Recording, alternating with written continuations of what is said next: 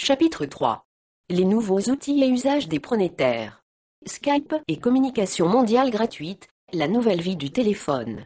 Les grands opérateurs de téléphonie, après l'avoir critiqué, marchent sur les traces de Skype, le système de téléphonie mondiale gratuit, et empruntent la voix de la VoIP, Voice over IP, la voix sur IP, grâce à laquelle on peut téléphoner, n'importe où dans le monde, avec les technologies appris, réduisant faisant transiter la voix par le protocole Internet, WIP. Skype propose de télécharger un petit logiciel gratuit, permettant de communiquer, d'ordinateur à ordinateur, en peer-to-peer, et en qualité MP3.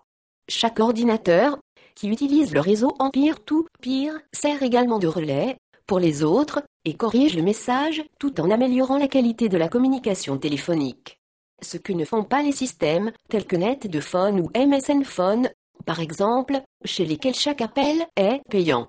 Le flux d'utilisateurs est tel que Skype a commencé à gagner de l'argent en prélevant quelques centimes d'euros sur des petits services bon marché, mais à forte valeur ajoutée, ne pas figurer dans l'annuaire ou pratiquer la téléconférence à plus de 6 personnes. Ce service est gratuit en audio jusqu'à un certain nombre de participants, puis payant si leur nombre s'accroît. Un des services les plus populaires s'appelle Skype Out.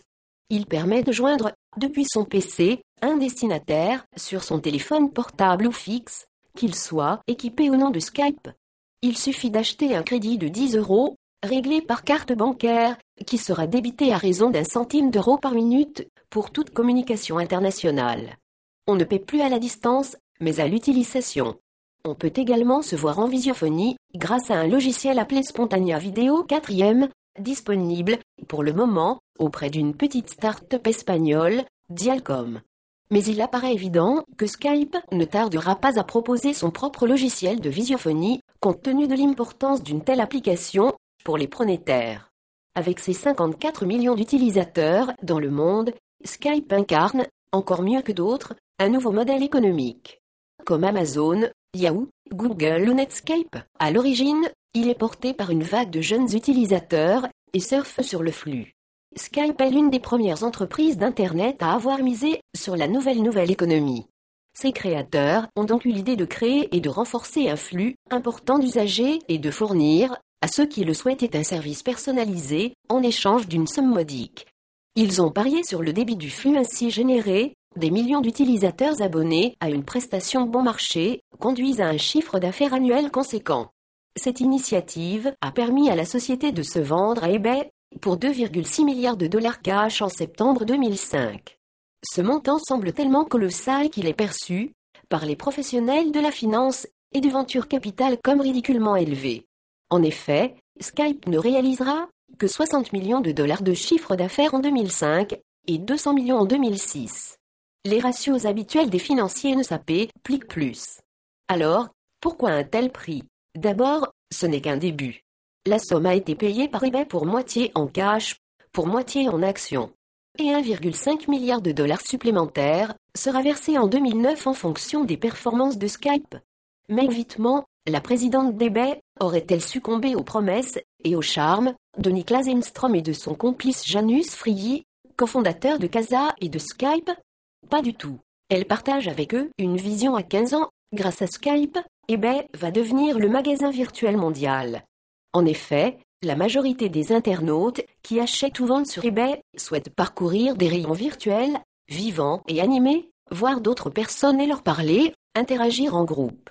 Ouvrir une boutique physique, pour vendre n'importe quel produit, ou des conseils en management ou en éducation, nécessite de suivre un parcours compliqué, immobilier, patente, devanture, etc. Sur eBay, c'est un jeu d'enfant avec les communications téléphoniques gratuites de Skype, et très bientôt le visiophone mondial gratuit, les transactions, discussions, évaluations peuvent se faire beaucoup plus facilement, avec plus d'efficacité, et surtout avec du fun. Car tous ces nouveaux services, de Yahoo à Google en passant par eBay, relèvent du monde du loisir autant que du monde professionnel. Ils sont fondés sur le principe de l'instant gratification, la gratification immédiate, c'est-à-dire le plaisir apporté, par l'écoute d'une musique à peine a-t-elle été téléchargée, une sonnerie originale sur son téléphone mobile, un commentaire sur ses photos de voyage, ou la découverte de sa maison vue par les satellites de Google Maps. C'est ce potentiel que McVitman vient d'acheter en s'associant à Skype. Avec, en plus, une marque déjà célèbre dans une culture Internet partagée par les générations montantes et une base de 54 millions d'utilisateurs en croissance de 150 000 nouvelles personnes par jour. Les modèles Yahoo, Google et maintenant Skype reposent sur le principe de la gratuité, mais ils aboutissent à des capitalisations boursières dépassant celles des entreprises classiques du Dow Jones ils offrent pour la première fois dans l'histoire de l'industrie une plateforme, une place publique d'échange, une agora pour les créations et les usages des pronétaires. Les infocapitalistes n'offrent, eux, que des logiciels propriétaires, de la musique sous copyright, des textes attachés aux droits d'auteur, toutes choses valables pour la première phase de l'expansion industrielle, mais moins adaptées à la civilisation du numérique. Ces infocapitalistes, vectorialistes, on l'a vu, forcent les usagers à passer par leur vecteur protégé de diffusion. Ils recourent au besoin à la création artificielle de rareté et réalisent leur marge bénéficiaire sur des masses de produits et services standards. A l'inverse, les nouvelles entreprises multidimensionnelles, comme Google et Yahoo, offrent gratuitement des tremplins et des plateformes, menant les pronétaires à développer leurs produits, leurs services, et même à s'enrichir. Loin du recours coûteux à la publicité de masse, au marketing et au réseau de distribution utilisés par les infocapitalistes, ces nouvelles organisations mondiales virtuelles appelées désormais NVO, Network Virtual Organization, dans les cours de la Harvard Business School ne font que peu de dépenses en publicité et en marketing, utilisant plutôt le buzz, bouche à oreille, répercuté par des millions d'internautes et surfant sur le flux des usagers. C'est en cela que consiste le principe de création de valeur ajoutée par synergie de niche et l'effet multiplicateur des flux d'usage personnalisés.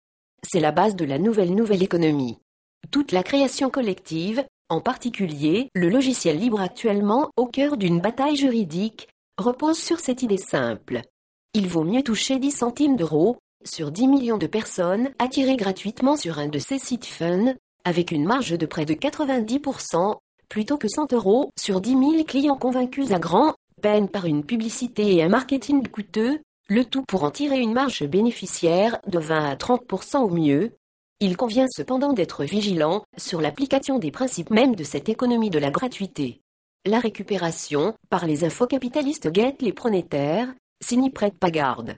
Il existe en réalité, d'après Philippe Aigrin, une tension extrême entre, d'une part, une économie qui utilise la gratuité comme produit d'appel, en maintenant le caractère propriétaire des bases des échanges liés, et, d'autre part, une économie qui joue la carte du respect des biens communs et des échanges qui les constituent. Internet Explorer, Skype, Casa, Métro, 20 minutes, la télévision hertzienne, financée par la publicité, sont des produits ou des services gratuits pour leurs usagers finaux. Mais ils relèvent en réalité d'une économie de capture qui matérialise la réapparition des principes infocapitalistes, on propose du gratuit pour attirer et capturer des usagers et les vendre ensuite à des annonceurs ou les valoriser en bourse. Poussée à l'extrême, cette économie ne peut durer et se développer que si elle détruit les biens communs. 1.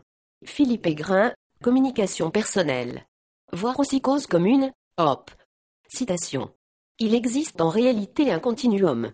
Google, par exemple, se situe dans un espace intermédiaire, avec un mélange de respect du bien commun de l'équité d'Internet et de valorisation publicitaire et boursière. Et c'est l'existence de ce continuum qui rend difficile de définir et de décrire les différents modes de développement d'une économie associée à la gratuité des échanges et au bien commun. C'est pourquoi les références faites, dans la suite de cet ouvrage, à cette nouvelle forme d'économie se situeront, pour simplifier, dans l'optique des valeurs émergentes des médias des masses et d'un écosystème sociétal d'échanges non économiques.